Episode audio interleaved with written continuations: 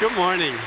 So, magic is an excellent way for staying ahead of the reality curve to make possible today what science will make a reality tomorrow. As a cyber magician, I combine elements of illusion and science to give us a feel of how future technologies might be experienced.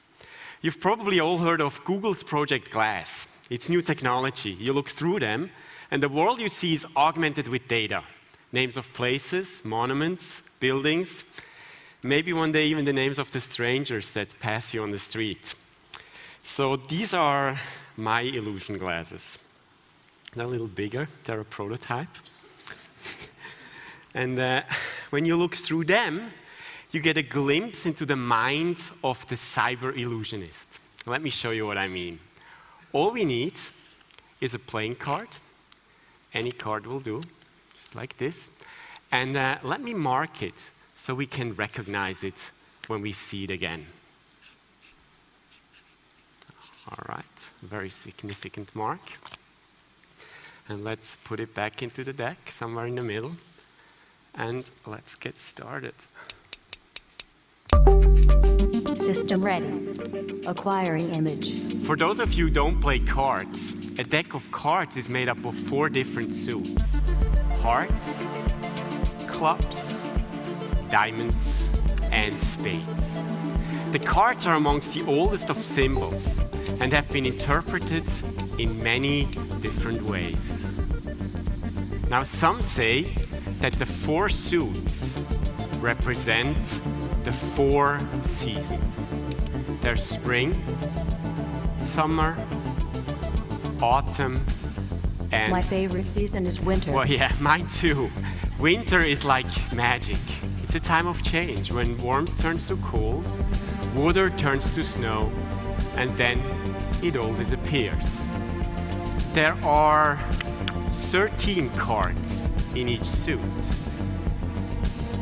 Each card represents a phase of the 13 lunar cycles. So over here is low tide, and over here is high tide, and in the middle is the moon. The moon is one of the most potent symbols of magic. There are two colors in a deck of cards. There is the color red and the color black, representing the constant change from day to night. Marco, I did not know you could do that. And is it a coincidence that there are 52 cards in a deck of cards, just as there are 52 weeks in a year? If you total all the spots on a deck of cards, the result is 365. Oh, 365, the number of days in a year, the number of days between each birthday. Make a wish. Don't tell, or it won't come true. Well, as a matter of fact, it was on my sixth birthday that I received my first deck of cards. And ever since that day, I have traveled around the world, performing magic for boys and girls, men and women, husbands and wives, even kings and queens. And who are these? Ah, mischief makers. Watch. Wake up. Whoa! Are you ready for your party piece? Ready. Let me see what you got. Presenting my pogo stick. Ah, watch out. Whoa, whoa, whoa. But today, I am performing for a different kind of audience. I'm performing for you. Signed card detected. Well, sometimes people ask me, how do you become a magician? Is it a nine to five job? Of course not. You got to practice 24 7. I don't literally mean 24 hours, seven days a week. 24 7 is a little bit of an exaggeration. But it does take practice. Now, some people will say, well, magic, that must be the work of some evil, supernatural force.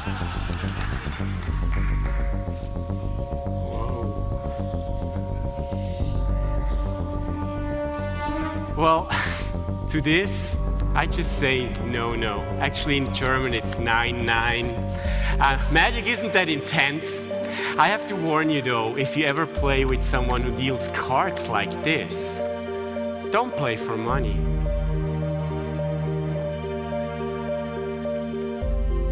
Why not?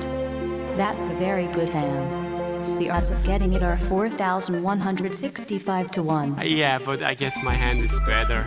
We beat the odds. I think you got your birthday wish. And that actually leaves me with the last and most important card of all. The one with this very significant mark on it. And unlike anything else we've just seen, virtual or not. This is without a question the real thing.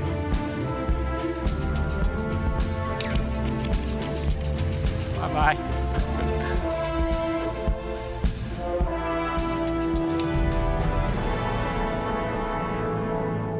Thank you.